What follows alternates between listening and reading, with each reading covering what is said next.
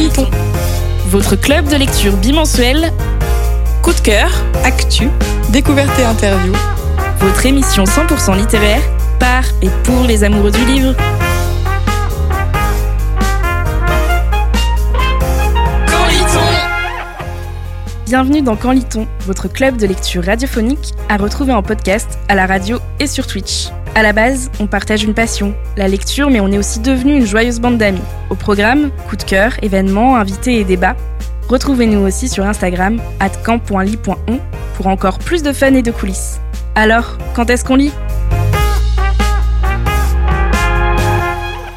Clary, Mandy, Marion et Cassandre sont avec nous aujourd'hui. Bonjour les filles, j'espère que vous allez bien. Est-ce que vous êtes prêtes pour ce soir? Alors, euh, honneur, euh, allez, honneur aux nouvelles de l'équipe. On commence ce quoi de neuf? Allez, avec toi Cassandre. Récemment, au niveau des lectures, j'ai redécouvert des classiques, un peu classiques de la, de la SF euh, via euh, l'application euh, Audible. Et j'ai réécouté euh, La ferme des animaux et Fahrenheit 451, que c'était des, des vieilles lectures que j'avais eues au lycée. Et ça faisait du, du bien de les relire et de les redécouvrir via Audible. C'est- vrai que la lecture audio, ça, c'est quelque chose qui se développe de plus en plus. Euh, moi, j'ai commencé à écouter aussi des livres audio et euh, j'apprécie plutôt. euh, C'est plutôt pas mal d'avoir un narrateur qui nous raconte l'histoire. Allez, euh, Clarisse, c'est quoi ton, ton de neuf aujourd'hui? Alors c'était un quoi de neuf euh, du côté de l'adaptation euh, récemment, donc euh, il me semble que c'était hier ou avant-hier, Rick Riordan, donc l'auteur de Percy Jackson, a annoncé sur le compte de Disney Plus que Disney Plus allait faire une adaptation de ses livres, donc voilà, une petite réadaptation à mon avis de, Ce sera- ces romans. Ce sera en série, en film Est-ce que tu en... Je On- n'en sais pas plus. On n'en sait pas plus, mais euh, on sera aux aguets. Du coup, on va attendre ça avec impatience. Mandy, c'est quoi ton petit quoi neuf? Alors moi, je ne sais pas si vous vous souvenez, mais à la dernière émission, je vous avais parlé d'un livre de recettes du monde de Tolkien. Et euh, donc, j'ai fait des petits gâteaux euh, que trop vous allez pouvoir découvrir si vous découvrez qui se cache derrière mes charades. Ah, ok, Voilà, ce sera. voilà. Ce sera notre récompense si on devine tes charades tout à l'heure. Et toi, Marion, du coup, ton petit quoi de neuf Moi, c'est une application Duolingo pour apprendre les langues. Toutes les Ah, langues, génial. Anglais, allemand, français, espagnol, de façon ludique. Adapté à ton niveau, à ce que tu veux faire pour voyager, pour lire, pour se cultiver. Ah, super. Et du coup, t'as appris quelle langue? L'anglais, moi. L'anglais. Il faut commencer par quelque Oui. part. Et euh, bah, l'anglais, c'est quand même vachement utile. hein. Euh, moi, mon petit quoi de neuf, ça concerne les bonnes résolutions. On s'en donne chaque année depuis euh, plusieurs années, euh, ou on s'en donne pas du tout. Moi, j'essaye de me fixer parfois un nombre de livres dans l'année. Et finalement, en fait, je me suis rendu compte que ça me mettait énormément de pression dans mes lectures. Euh, je sais qu'au contraire, pour certaines personnes, c'est un objectif. Ça permet de se motiver, de stimuler et de bah, tout simplement plus lire, mais pas pour moi au final. Au fond, l'important, euh, c'est pas, ça va, au, au fond, l'important si on lit un ou 100 livres dans l'année, c'est surtout de lire des choses qui nous plaisent. Et même si je serais très fière évidemment de lire 100 livres en un an, en 2022, je pense que c'est pas forcément la performance qui compte. Euh, ne vous mettez pas la pression. Voilà, j'avais envie de vous dire ça pour cette année 2022. Ne vous mettez pas la pression. La vie, elle est déjà assez compliquée comme ça. Lisez ce que vous voulez, euh, quand vous voulez, ce que vous aimez. Tentez des trucs, abandonnez des livres aussi. On a le droit d'abandonner des livres. Hein. Faut se le répéter parce que voilà, ça fait du bien. Euh, oui, bref, ne, ne vous prenez pas la tête. C'était le petit mantra du jour, mais ça ne fait jamais de mal de le répéter. Voilà pour le quoi de neuf du jour. Dites-nous, vous aussi, sur YouTube, si vous avez envie d'apprendre une nouvelle langue, si euh, vous vous êtes lancé euh, dans un challenge de lecture cette année, si vous écoutez des livres audio, ça nous intéresse. Et on passe maintenant au point lecture. Marion, c'est à toi de nous partager ta chronique coup de cœur ce mois-ci. De quel livre vas-tu nous parler? Alors moi, je vais parler du livre La joueuse de Go de Shansa, qui est son troisième livre écrit en 2001 et qui a reçu dans la même année le prix concours interlycéen. Ce qui est pas mal pour un livre pour commencer. Alors, c'est un livre qui parle surtout de la guerre, parce que ça se situe en, en 1932, en Mandchourie indépendante, durant le conflit sino-japonais. Alors on va suivre les pas d'une jeune lycéenne de 16 ans. Je vais pas dire son nom là parce qu'on va le découvrir à la fin du livre, qui vit au village des Milivans et qui passe ses journées entre ses cours et les euh, jeux de Go qu'elle a appris depuis l'âge de 4 ans avec son cousin. Et à force de terrasser et de vaincre ses adversaires, elle va tomber sur un officier japonais qui est venu ici en tant qu'espion, parce qu'il y a des rumeurs de résistance et tout ça. Et du coup, ils vont apprendre à se connaître à travers le jeu de Go, en fait. Et entre eux va se créer une relation d'abord fusionnelle, puis qui va peu à peu transparaître vers l'amour, mais tout en étant pas au cœur du récit. Ça reste quand même un récit de guerre, tout ça, c'est pas un roman joyeux, mais c'est intéressant à lire. J'ai bien aimé, c'est euh, la relation entre le, jeu de Go et la guerre, qui sont similaires. Parce que la, guerre, on encercle les ennemis pour en faire des prisonniers. Et, et le jeu de Go, c'est pareil, c'est les mêmes règles. Ouais, c'est une métaphore du coup de la guerre à travers le jeu. Euh. Voilà, et on va l'apprendre ça à travers le livre, à travers la lecture du livre. Eh bien, merci Marion. Je connaissais pas du tout ce roman qui a l'air assez bouleversant, poignant. Euh, je pense qu'on ne s'ennuie pas et j'imagine qu'à la fin on a une révélation. Tu vas pas nous la, nous la dire. on ne spoil pas dans quand est-ce qu'on lit. C'est parti pour le portrait de la lectrice. Après avoir découvert le mois dernier les préférences littéraires de Laurence, euh, vous allez pouvoir faire connaissance aujourd'hui avec Cassandre grâce aux questions de Clary. Alors déjà, coucou Cassandre. Hello. Alors, je vais te poser quelques petites questions et j'aimerais te demander d'abord, qui es-tu? Peux-tu te présenter un petit peu? Alors, euh, pour me présenter tout d'abord, bah, je m'appelle Cassandre, euh, j'ai 23 ans, je suis originaire de Langrune-sur-Mer, donc c'est un petit village à côté de Caen. Et euh, dans la vie professionnelle, je suis juriste et dans ma vie privée, je suis donc une lectrice et je lis pas mal de SFFF, donc science-fiction, fantasy, fantastique, aussi un petit peu de, de policier et puis de bande dessinée aussi, pas mal. Oui, donc tu es vraiment une lecture assez polyvalente. Oui, j'essaye. Et euh, quel est ton premier souvenir de lecture? Quand je pense euh, premier souvenir de lecture, souvent je pense à, à deux livres. D'abord le livre que beaucoup de gens ont lu à l'école, euh, Le Poisson arc-en-ciel, qui est un livre qui était dans beaucoup de bibliothèques d'école. Oh que oui.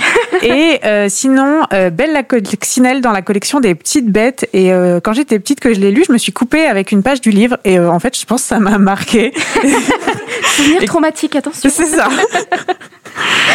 et quel est ton moment préféré pour lire? Euh, je lis beaucoup euh, en rentrant du travail, euh, avant que, que mon conjoint rentre. Je me pose dans le canapé, je me fais un chocolat et je lis une petite heure au calme en rentrant du boulot. Ça fait du bien, ça décompresse. Petit moment de transition entre, entre, le travail et, et le soir. Et est-ce que tu as un lieu préféré pour lire?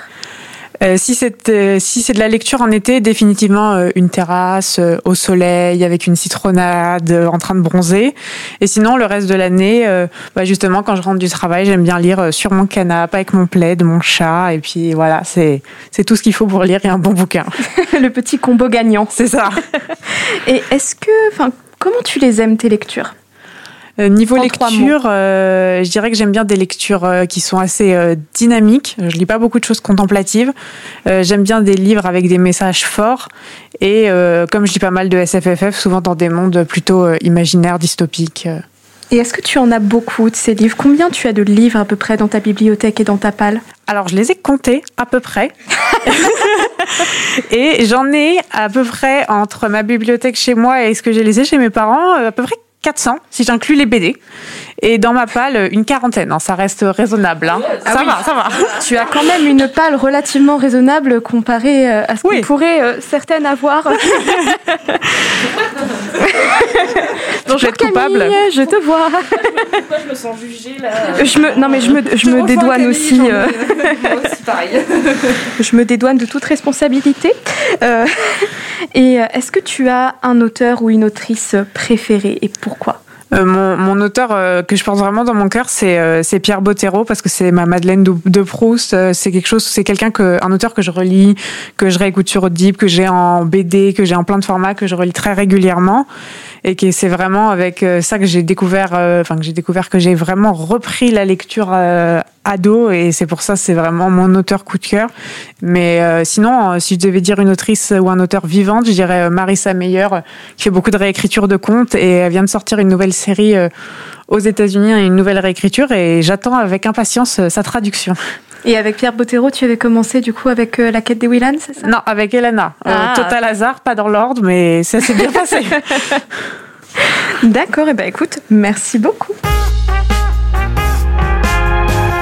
Cette année encore, Bloody Fleury met à l'honneur la littérature policière à travers une programmation tout public mêlant rencontres d'auteurs, expositions, animations et spectacles. Pour nous en parler, nous accueillons Jérôme Félix. Bonjour, tu es directeur artistique du festival Bloody Fleury, le festival du polar et du mystère à Fleury-sur-Orne. Merci d'avoir répondu à notre invitation. Merci Camille de m'avoir invité. Alors, c'est la septième édition du festival cette année et avant de parler de la programmation, des rencontres, des, des auteurs, des spectacles que nous pourrons retrouver, j'ai une première question pour toi. Pourquoi un festival du polar? Alors historiquement, c'est un festival euh, qui est né d'une commande de la mairie de Fleury-sur-Orne auprès euh, de sa bibliothèque il y a sept ans. Et euh, le maire, Marc Le Cerf, je le cite parce que c'est mon patron, donc il apprécie. donc le maire de Fleury voulait un, événement culturel populaire. Et avec la bibliothécaire, leur choix s'est porté sur le polar. Voilà. Euh, alors je dis ça parce que moi je viens juste de reprendre le festival. Ce sera ma première édition en tant que directeur artistique. Waouh Ça claque bien ça, hein, franchement. Ça claque, hein. ouais, bah ouais, c'est la classe. Et euh, du coup, pour le polar, c'est quand même un, genre assez particulier. À quel type de lecteur ça s'adresse? Alors, euh, je dirais qu'en fait, dans le polar, il y a plein plein de genres. On va du roman à énigme qui est plutôt euh, grand public, hein, ce qu'on va appeler le roman Agatha Christie, jusqu'au euh, thriller, euh, au roman noir, qui va être plus adulte. Donc en fait, en tant que programmateur du festival, je dois faire attention à ce que tous les types de publics se retrouvent. Donc, par exemple, dans, nos invités, on va avoir pour les fans de polar rudes et sociaux, on va avoir Caril Ferret, par exemple, hein, qui est un, auteur qui, a un vrai point de vue sur le monde. Et puis, euh, on va avoir euh, des euh, récits qui vont tourner autour d'Arsène Lupin ou de Sherlock Holmes, qui sont peut-être plus faciles d'accès, moins violents. Donc, je vraiment faire attention à avoir un spectre d'auteurs qui montre la pluralité du polar, y compris le polar historique qui est un genre euh, aussi euh, en lui-même. Je suis très euh, content, là, on, va accueillir l'auteur Gwenaël Bulto, l'auteur de La République des Faibles, qui a eu le prix Landerneau du, du, polar, et qui est un polar très noir, mais très historique, qui se passe sous le Troisième Empire, en pleine affaire Dreyfus. voilà, ça c'est quelque chose aussi, qui est un, genre en soi. Et puis, je termine juste en disant qu'on aura du polar jeunesse, évidemment, donc un peu moins violent. C'était ma question justement. Est-ce qu'il y a un âge pour commencer à lire du polar? Je sais pas, en tout cas, euh, on peut venir au festival Bloody Fury à partir de 6 ans. ce, qui est, un vrai, euh, non mais ce qui est un vrai choix. C'est-à-dire que en soi, le thème du polar, ça peut faire un peu adulte mm. dans, le nom. Donc, je fais extrêmement attention à faire une programmation qui va proposer, comme je le disais, du récit à énigme, de l'enquête policière, euh, plus jeunesse. Euh, donc oui, on peut, on peut venir euh, un peu à, n'importe quel âge au, festival. Je dirais qu'avant 6 ans, les animations euh, s'y prêtent pas forcément parce qu'on est presque là dans le, le, très jeune public. Hein. on est sur la, petite, la petite enfance, donc c'est des types de festivals bien particuliers. 6 ans, si on, on est déjà un petit peu lecteur, et à partir de 7 ans, on va passer un super moment. Oui, on va pouvoir parler justement de toutes les animations que vous, allez euh, et qui, vont se tenir, qui vont avoir lieu. Euh, c'est un sujet quand même assez important euh, pour les événements culturels et aussi dans le domaine littéraire. Comment donner envie aux jeunes de lire. vous, comment est-ce que vous allez faire pour attirer le jeune public? Alors, en fait, je pense qu'on se met à lire quand on aime un sujet. Donc on peut découvrir un sujet par la, littérature, mais pas que. Euh, on peut le découvrir par euh, la télévision, on peut le découvrir euh, par des centres d'intérêt. Et ce qui est important à un moment, c'est quand on aime quelque chose, à ce moment-là, on va se mettre à lire. Donc moi, en fait, mon intérêt dans ce, dans ce festival-là, c'est de créer un intérêt qui donne envie à entrer dans un univers du polar, mais pas forcément en entrant premièrement par la lecture. C'est pourquoi, je vais vous donner un exemple très concret. On a fait, euh, on a fait faire, on a fait construire un spectacle sur Arsène Lupin qui s'appelle Arsène Lupin magicien. Donc c'est une commande auprès d'un magicien.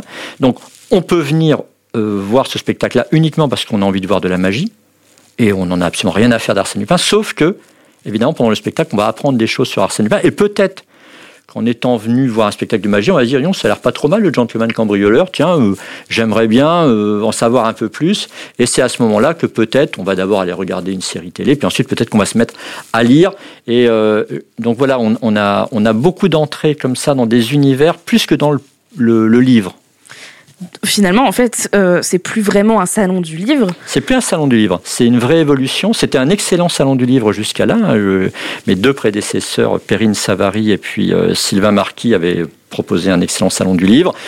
Moi, je suis venu avec une autre proposition de faire évoluer ce salon du livre vers un événementiel culturel qui va proposer du spectacle, de l'animation, du jeu, de la rencontre, de la conférence et de la dédicace. Euh, voilà, donc, mais le, je dirais que la partie dédicace n'est qu'une composante. Du, du, festival. On propose quand même euh, 10 spectacles, 25 animations différentes, euh, deux grands jeux. Donc euh, le principe est simple, toutes les heures, le festival vous propose trois animations différentes. Une animation pour les enfants, toutes les heures. Une animation différente. Hein. Une animation différente toutes les heures pour les fans hardcore de polar et une animation différente toutes les heures pour le grand public. Alors ce que j'appelle le grand public, ce sont des gens qui ne connaissent pas forcément l'univers du polar, mais qui ont en tête des, mots connus. Euh, police scientifique, Sherlock Holmes, Arsène Lupin, Jacques Léventreur, des lieux communs. Et à partir de ces lieux communs, par contre, mon travail de programmateur, c'est d'amener des pointures qui vont leur donner envie d'en savoir plus. Mais on va entrer dans l'univers du polar par des lieux communs. Ça, c'est important. Donc, 25 animations et deux soirées, hein, quand même, hein, aussi. Hein. Deux soirées, un grand spectacle participatif, et puis euh, une soirée sur Jacques Léventreur, euh, où on démarre par un spectacle de mentalisme, qui est construit sur une théorie proposée par une, une historienne française, qui s'appelle Sophie Herford. C'est la bonne d'ailleurs ou ou pas ah bah évidemment que c'est la bonne. Ça euh, c'était dans le contrat, hein, hein. parce qu'en fait c'est une soirée là aussi qu'on a qu'on a fait construire. C'est-à-dire que j'ai organisé la rencontre entre le mentaliste et le et l'historienne. Donc on découvre euh, sa théorie par le spectacle dans un spectacle de mentalisme qui s'appelle Sherlock Holmes contre Jack l'Éventreur. Et ensuite, elle vient compléter le propos du spectacle en expliquant euh, ses recherches. Elle a passé 25 ans sur le sujet, elle a été exposée au British Museum. Enfin, on est sur de la pointure. Hein. En plus, elle est sympa. C'est passionnant et ça donne vraiment envie euh, d'y aller. Alors, comment est-ce qu'on organise un événement comme Bloody Flory euh, Comment est-ce que vous choisissez les auteurs, euh, les spectacles, que vous, que vous programmez euh, les animations euh, Comment ça s'organise? J'imagine, j'imagine ça prend toute une année du coup. Alors quand on est directeur artistique, hein, on donne les ordres et on revient un an après. Puis on espère que tout le monde a bien fait son travail. C'est assez pratique. Donc voilà. Non, concrètement, on est deux, hein, deux dans deux mi-temps. Donc euh, deux mi-temps. Il y a Anne qui gère toute la partie euh, communication et les contrats, tout ce que j'appelle les choses chiantes.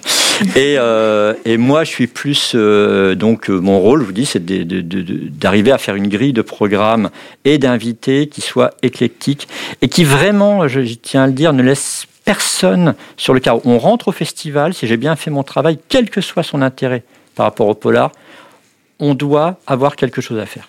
Ça, c'est euh, vraiment c'est mon objectif. Donc après, moi, ça fait 20 ans que j'organise des événements culturels, donc euh, on a j'ai un peu d'expérience pour justement savoir doser, euh, amener du jeu. Il y, une, il y, a une, chose qui est très importante aujourd'hui, c'est que les festivaliers, les gens qui viennent en festival, ont changé.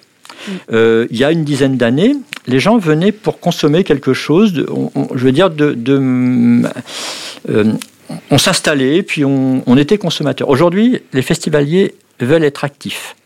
C'est-à-dire qu'ils veulent vivre une expérience dans laquelle ils vont eux-mêmes participer.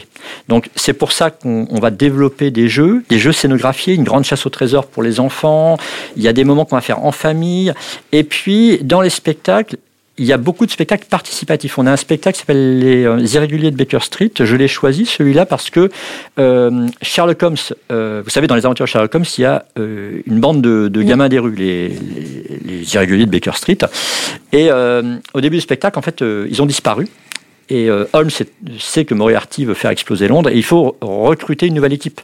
Donc c'est un spectacle, en fait, on va aller recruter la nouvelle équipe parmi les spectateurs.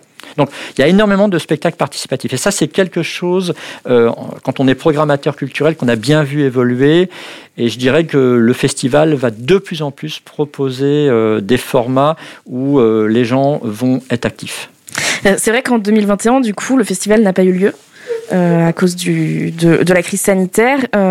Est-ce qu'il y a eu des conséquences Est-ce que ça a été compliqué aussi d'amener cette nouvelle formule après l'annulation d'un événement l'année dernière? Alors en fait, moi je suis arrivé pour monter en urgence le festival l'année dernière. Je l'ai monté en urgence et il a été annulé.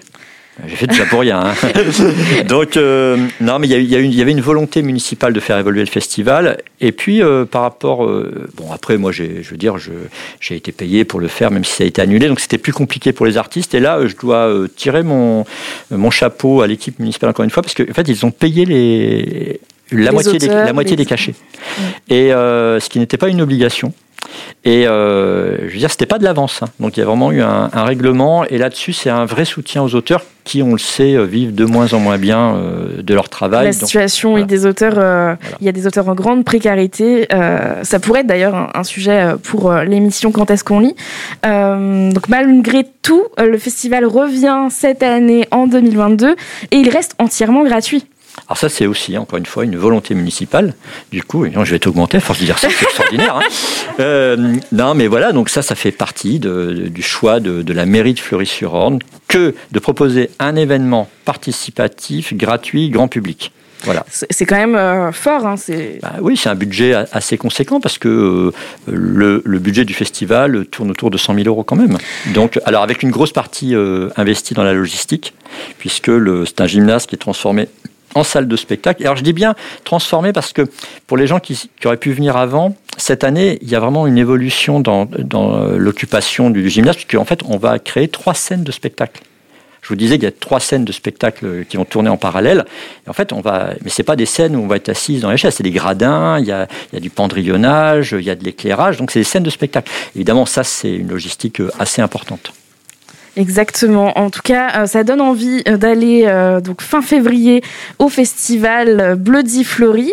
donc vous avez dit beaucoup de nouveautés cette année qu'il va y avoir par rapport aux éditions précédentes, une nouvelle formule. et comment est-ce que vous intégrez les auteurs locaux, les acteurs locaux du mmh. territoire, les bibliothécaires, les libraires au festival? Alors pour ce qui est des, des auteurs, en fait, alors les auteurs locaux, on les intègre d'une manière, je pense, qui est la mieux, c'est qu'en fait, on leur commande du travail. On a fait construire des expositions avec euh, des auteurs locaux, on a fait monter des spectacles avec des auteurs locaux. Euh, ou sur des livres d'auteurs locaux. Donc ça, c'est euh, voilà. En fait, quand, je euh, quand je sais qu'il y a quelqu'un euh, autour de Caen ou on va dire en basse Normandie qui a une qualité, je vais pas aller chercher plus loin. Lorsque j'ai décidé de faire une soirée sur Jacques Léventreur, je savais que Sophie Herfort, elle habitait en, haute Normandie. Donc je vais pas aller plus loin. Enfin, c'est pas la peine. c'est pas parce que c'est loin que c'est bien. Donc, et je vous dis, ça fait 20 ans que je fais de la programmation culturelle, donc je connais les forces vives de, toute la région. Ensuite, euh, sur les auteurs qu'on fait venir donc euh, pour des rencontres, des conférences et des dédicaces, on va dire que euh, j'ai un ratio d'un quart d'auteurs régionaux. Alors, on peut pas en avoir tellement plus parce que c'est des auteurs qui tournent déjà souvent beaucoup dans les, dans les festivals autour de Caen. Donc c'est bien, hein, il faut leur donner du. Enfin, il faut les faire venir parce qu'ils ont le droit, c'est aussi leur festival. Mais il faut faire attention aussi à, faire venir des gens qui viennent, euh, qui viennent moins, quoi, du coup. Bon, enfin, en auteur local, cette année, on a Michel Bussy quand même. et euh, quel auteur, évidemment. Euh, et, les bibliothécaires, vous, disiez tout à l'heure que du coup, c'était un, projet, le festival qui était né hum. dans les bibliothèques, dans la bibliothèque municipale. Aujourd'hui, quel est leur rôle à ah. eux et aux, et aux libraires aussi? Alors, par exemple, la bibliothécaire de Morgane, la, bibliothécaire de Fleury, euh, va gérer la sélection des auteurs jeunesse, par exemple, puisqu'elle a une compétence là-dessus. Ensuite, euh, les expositions qu'on monte et donc qui nous appartiennent, puisqu'on les fabrique, en fait, on, les propose euh, aux bibliothèques qui voudraient les prendre et les proposer chez eux. C'est aussi une manière de faire rayonner le polar. Mm.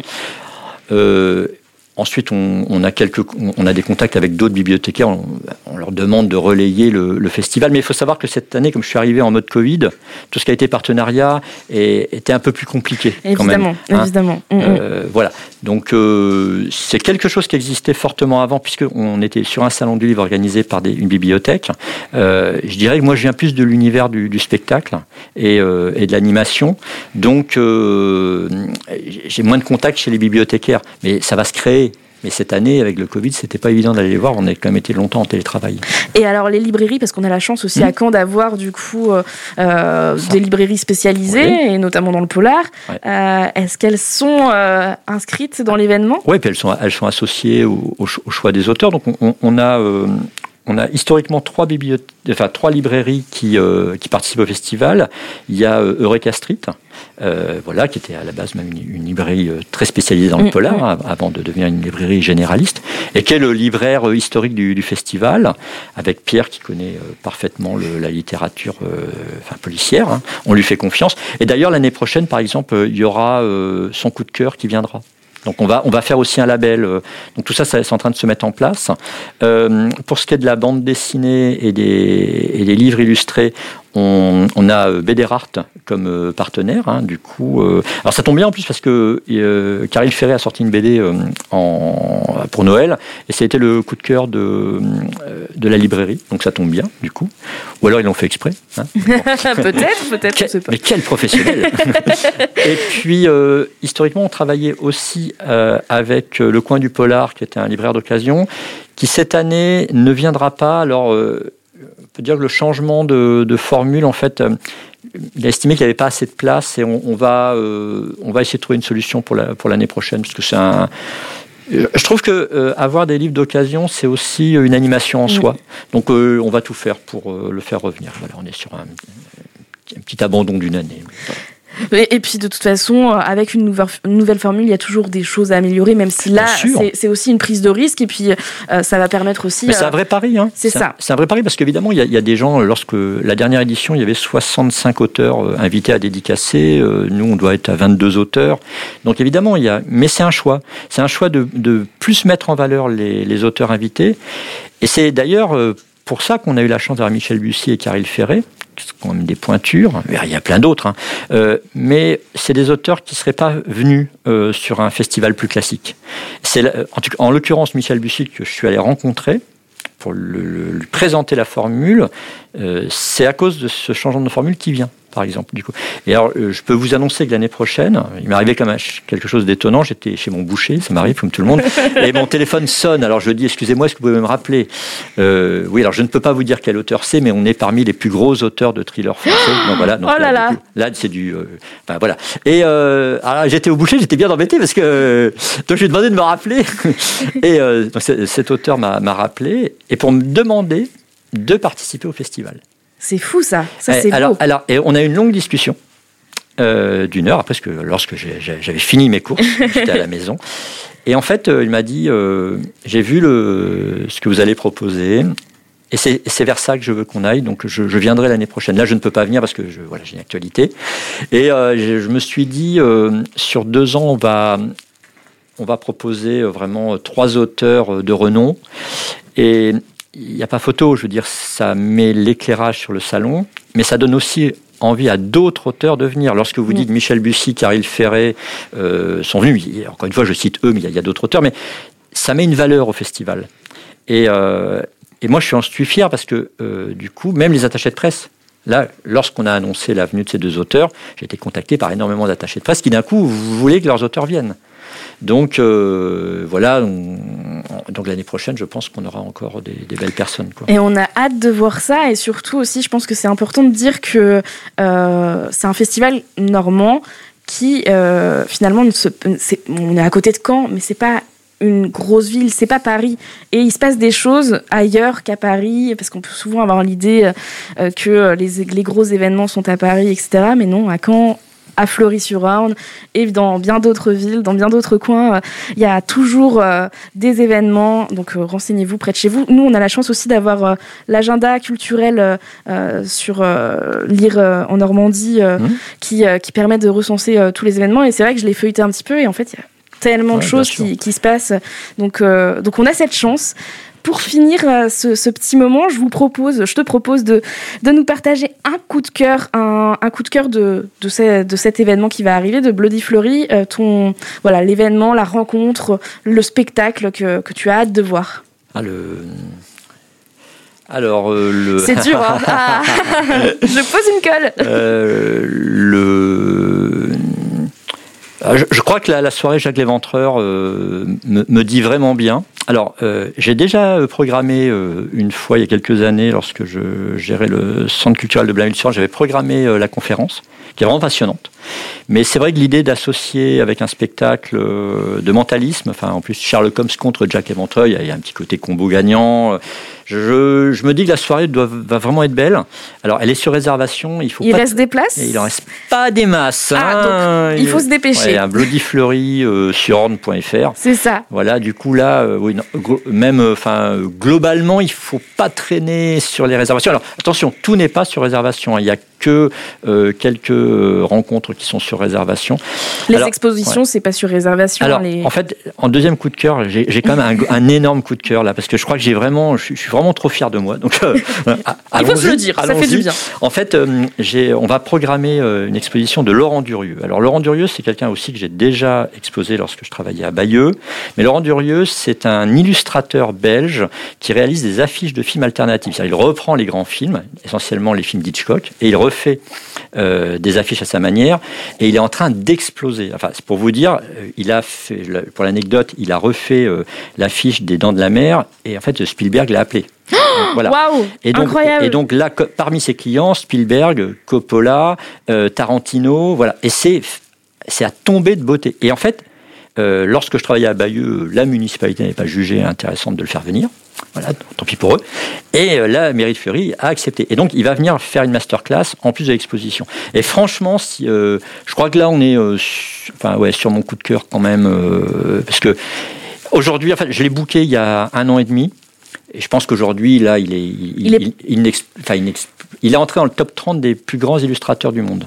C'est Donc, incroyable. ah oui, là, là, vous allez vous régaler. Donc venez. incroyable. Sur réservation. C'est sur réservation. Donc, euh, on, on- on file sur Internet, sur euh, le site internet, je l'ai là par ici, bloody.fleury sur horn.fr.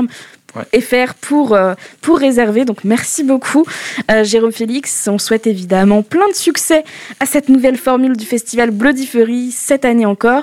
Et puis retrouvez toutes les informations sur l'événement sur le site internet.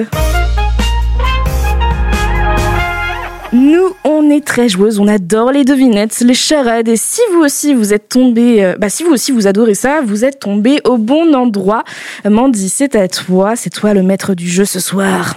Alors, ce soir, je vous ai préparé quatre petites charades pour euh, tenter de démasquer euh, qui sont les enquêteurs et enquêtrices euh, dont je vais vous parler.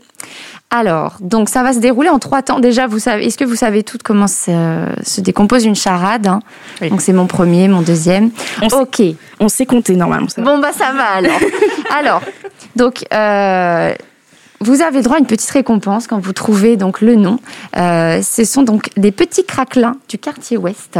Donc euh, d'une recette de Tolkien et euh, voilà vous aurez droit de manger un gâteau si vous trouvez la bonne Et réponse. on a droit à l'autre consolation si jamais on ne trouve pas? Euh, eh ben, il restera un petit peu de gâteau. Normalement, il y en a un petit peu plus, donc il y aura des gâteaux pour tout le monde. Alors, donc c'est parti pour la première. Attention, mon premier est une demoiselle anglaise. Miss. Mon deuxième est beaucoup plus petit qu'un étang. Miss Lac. Non. C'est Miss, c'est Miss Marple. Oui, bien Ah, joué. mais oui, Cassandre, elle est trop forte. Cassandre, donc tu gagnes le droit de manger un petit gâteau. On pourra du coup le manger après euh, l'émission Voilà. évidemment. Et Voilà. euh, donc je vais vous parler d'une petite anecdote du coup sur euh, Miss Marple, Euh, un recueil regroupant donc tous les romans euh, avec cette héroïne, donc écrit par Agatha Christie, a été publié par HarperCollins en 2009 et il est rentré dans le Guinness des records à cette époque comme étant le plus gros livre commercialisé au monde. Il pesait 8 kilos. voilà, sacré morceau. Non mais ça tu, tu peux pas le promener avec toi à la main, tu peux pas le lire dans Tu les l'emmènes pas transports. dans ton sac à Ou alors main, tu l'emmènes, c'est vraiment une arme le truc quoi. pour le lire chez toi. Oui, je pense que c'est c'est pas possible. Il est plus haut que le code civil. C'est Ouais. Incroyable. Eh ben on en apprend des choses avec Miss Ouais. Marple, n'empêche. Alors, c'est parti pour la deuxième charade. Mon premier est une belle fille dans un vieux registre. Allez, je- vais vous donner la, la suite, comme ça, ça va vous aider. Le- Mon second est... Non Mon second est le S en fourche-langue. Voilà, c'est très bien. Et mon troisième, la direction en anglais. La direction en anglais Ouais. Bah, direction. Di- di- direction.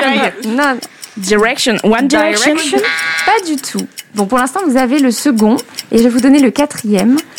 Mon quatrième est la spécialité des marins. Ah, elle est dure, ça. Pêcher La voile Non. je crois que quelqu'un en Il y a, il y a est là. Thomas qui l'a, mais bon, il a pas de micro, donc. euh, donc Bon. vas-y, vas-y, vas-y, Thomas. C'est Monsieur Batman, Bruce Wayne. Exactement. Donc Ah. Thomas a le droit de manger un gâteau, d'attraper un gâteau pour tout à l'heure. Bruce Wayne. Mais attendez, je suis en- j'ai bugué dans ma tête. C'est- un enquêteur, Bruce? Oui, Ah ouais? Absolument.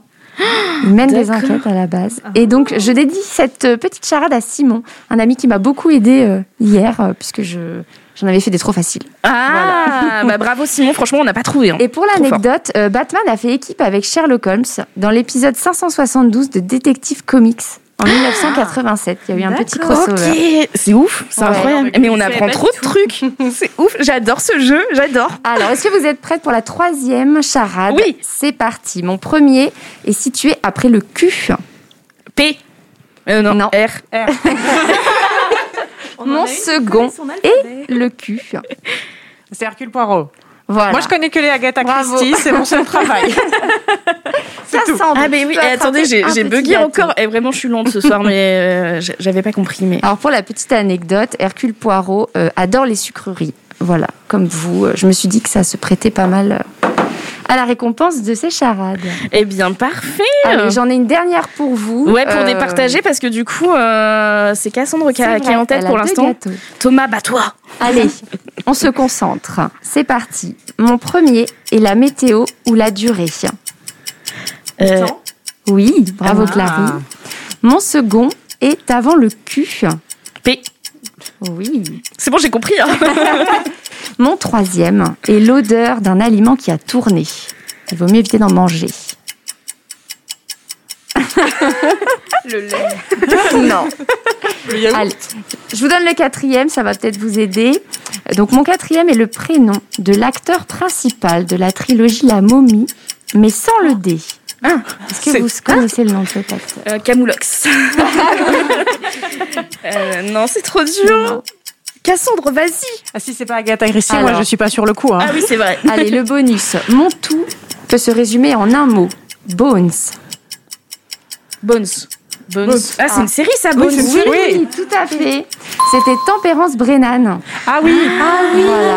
Donc c'est le personnage principal de la série Bones et en fait c'est une série euh, qui a été adaptée de romans euh, écrits par euh, l'autrice Cathy Reich elle-même anthropologue judiciaire, donc comme euh, le personnage principal. Et en fait, dans la, série Bones, donc Tempérance, elle écrit des romans policiers dont le personnage principal s'appelle Cathy Reich. Ah, mais c'est Ah, excellent. voilà. Inception c'était- de. Exactement. C'est ouf. Mais merci, Mandy, pour ce, pour ce petit quiz. C'était très coup, amusant euh, et on je a appris plein de choses. C'est trop bien. Je vais manger tous les gâteaux du coup comme Non, non, on partage à la fin. Non, non, non, on va s'arranger. On va s'arranger. C'est pas comme ça que ça se passe. C'est pas comme ça que ça se passe. Ben, Euh, des merci, Mandy. On va maintenant passer au conseil lecture. On va faire ça un petit peu à l'express, hein, parce que du coup, euh, on va dépasser du temps là. Euh, ça fait un petit peu plus de, je ne sais pas combien de minutes qu'on vous parle, mais euh, c'est voilà, on, on va essayer de faire express. Donc c'est parti. On va commencer par euh, Cassandre, ton conseil lecture, euh, parce que du coup, à l'occasion du festival Bloody Flory qui aura lieu à la fin du mois, on vous a préparé quelques recommandations livresques pour vous mettre à la page du polar, du thriller et du roman policier. C'est parti, Cassandre, vas-y, à ton tour. Alors moi, je vais vous recommander une, euh, adaptation BD du roman euh, 1984 de George Orwell. Euh, J'ai pu découvrir celle de Frédéric euh, Pontario de chez Michel Lafon, mais il y a quatre BD qui sont sortis à peu près au même moment d'adaptation de 1984, donc vous trouverez votre bonheur. Et euh, celle dont je vous parle, c'est un dessin assez sombre, des traits marqués, et ça permet de découvrir ou de redécouvrir un, vraiment un classique dystopique euh, intemporel. Merci beaucoup, Cassandre. Euh, oui, 1984, euh, énormément d'adaptations là en ce moment. Oui. Je ne sais pas si c'est parce que ça correspond euh, au fait que les droits sont libres. Il y a, j'ai aucune idée, mais ça se pourrait. Ouais, parce que ou peut-être un anniversaire. Voilà, on va se renseigner pour la prochaine fois. On va faire, euh, on va faire les petites enquêtrices pour vous. Du coup, Clary, à toi, quel est ton conseil lecture? Alors moi, je vais vous parler de À la folie de Cindy Lia, qui était l'un des premiers romans parus chez Plume du Web. Euh, donc on va suivre les, aventures d'Alicia, une jeune infirmière fraîchement diplômée en psychiatrie euh, qui entre au Center Hospital, donc à New York, donc un hôpital psychiatrique dans lequel il se passe beaucoup de phénomènes inexplicables, des mystères, des non-dits et surtout des meurtres et une enquête mortelle à laquelle elle va être confrontée.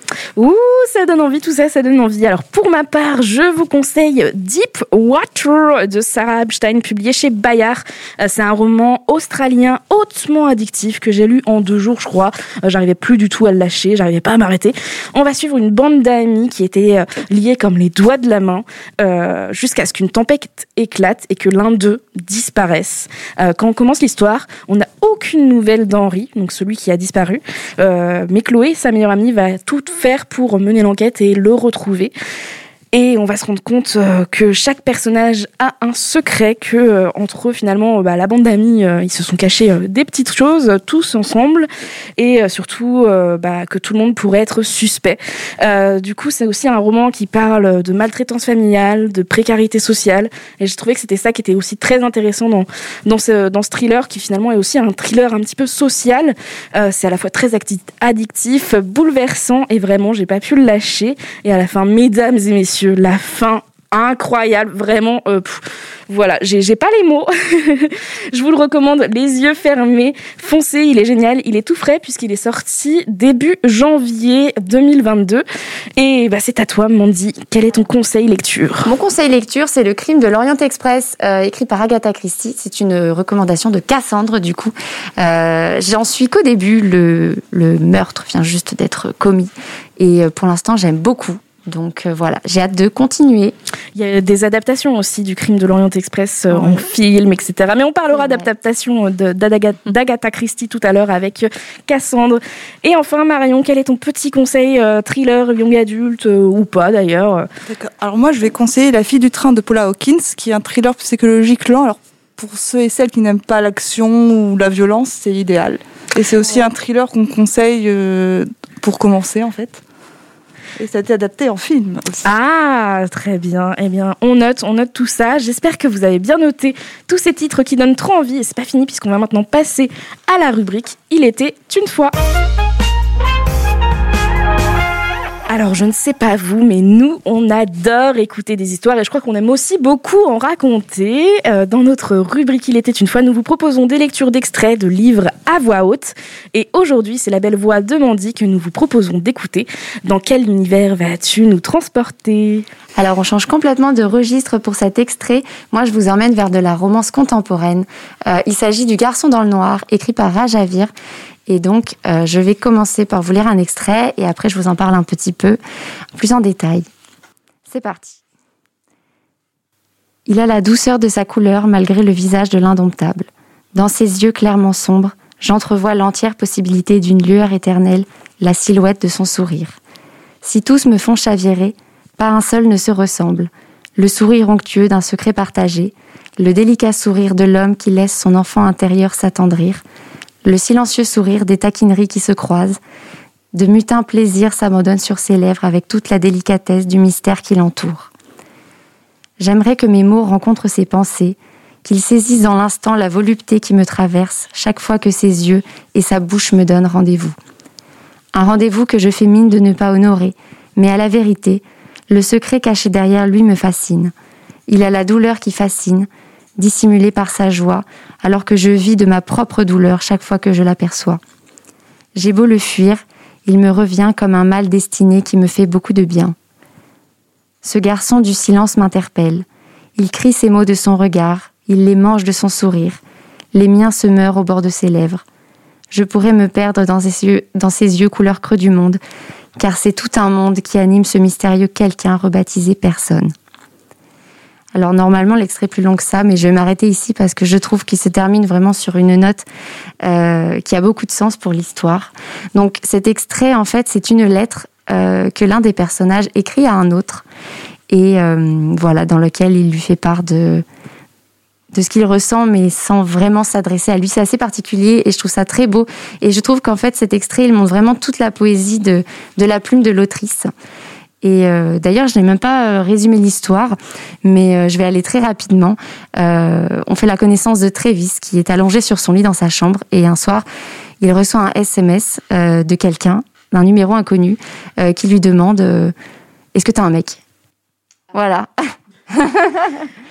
Alors ça fait pas très poétique comme ça, c'est fait pour, mais vous allez voir que, enfin, on part dans un tourbillon de.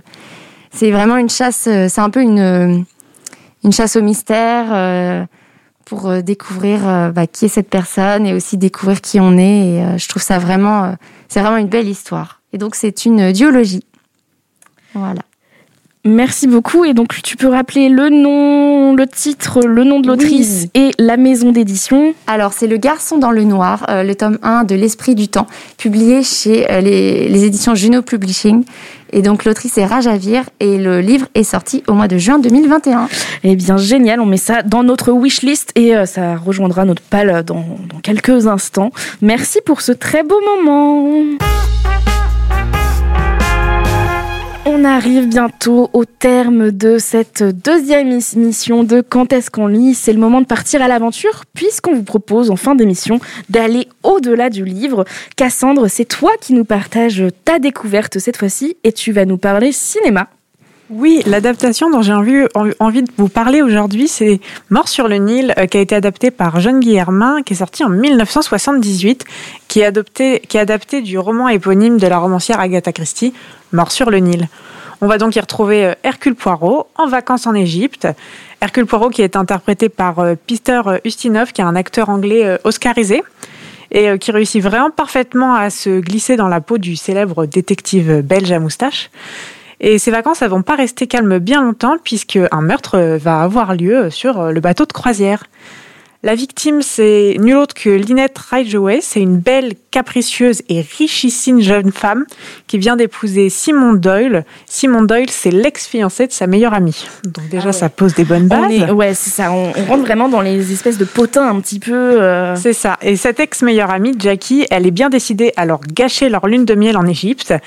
Et euh, la question, c'est de savoir si elle est capable d'aller jusqu'à les tuer par euh, vengeance, comme elle le sous-entend.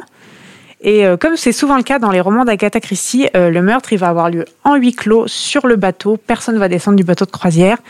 Et on va se rendre compte qu'aucun des passagers n'est complètement innocent. Hein. Chacun a une bonne raison de tuer Linette et on va pouvoir soupçonner tout le monde. Ça a été tourné dans un décor naturel en Égypte et ça nous transporte instantanément euh, sur les lieux. C'est un plaisir euh, de suivre Hercule Poirot, ces petites cellules grises dans ces décors majestueux euh, de l'Égypte, des pyramides. Et en plus des décors, les costumes font vraiment une ambiance. Les costumes ont même eu un Oscar en 79, donc ça fait vraiment une grosse ambiance de cozy mystery. D'autant plus qu'un casting prestigieux accompagne le film parce que il y a Pister Ustinov que je vous ai évoqué avant, mais il y a également Jane Birkin et Maggie Smith, notre professeur de métamorphose préférée, ah en femme de chambre pince sans rire. Génial. Et euh, si cette adaptation, elle ne bouscule pas les codes du cinéma, on apprécie la fidélité à l'œuvre d'Agatha Christie. On ressent vraiment sa plume. Et il y a notamment le choix de filmer toutes les hypothèses que va faire Hercule Poirot. Et ça met vraiment le doute. On, on soupçonne jusqu'à la dernière minute tout le monde. Et ça nous plonge dans une partie de Cluedo grandeur nature au milieu de l'Égypte. Si vous souhaitez voir ce film, il est disponible en VOD. Et sachez qu'une nouvelle adaptation va sortir au cinéma en 2022 avec Gal Gadot, donc l'actrice de Wonder Woman, dans le ah rôle de Lynette Ridgeway. Et la bande-annonce est déjà sortie, donc si jamais vous voulez aller euh, jeter un coup d'œil, euh, n'hésitez pas, c'est sur YouTube. On vous la mettra d'ailleurs dans la barre d'infos euh, sur YouTube aussi pour que vous puissiez aller la regarder, mais du coup ça donne vraiment envie. C'est vrai que quand on pense à Agatha Christie, on peut se dire qu'il y a quand même eu un paquet d'adaptations. Il y a aussi la série télé aussi sur sur France Télévisions. Je crois que c'est les petits meurtres d'Agatha Christie. je crois que voilà, on n'en aura jamais assez, et puis ça continue encore puisque en 2022 un nouveau film. En tout cas, on espère que ça vous a donné envie de mener l'enquête, de vous plonger dans les films et de redécouvrir un classique de la littérature. Merci Cassandre. Merci. C'était Quand lit-on Un podcast 100% littéraire à retrouver sur Twitch et Radio Toucan. Nous espérons que cet épisode vous aura plu et si c'est le cas, n'hésitez pas à en parler autour de vous et à nous rejoindre sur Instagram at camp.ly.on.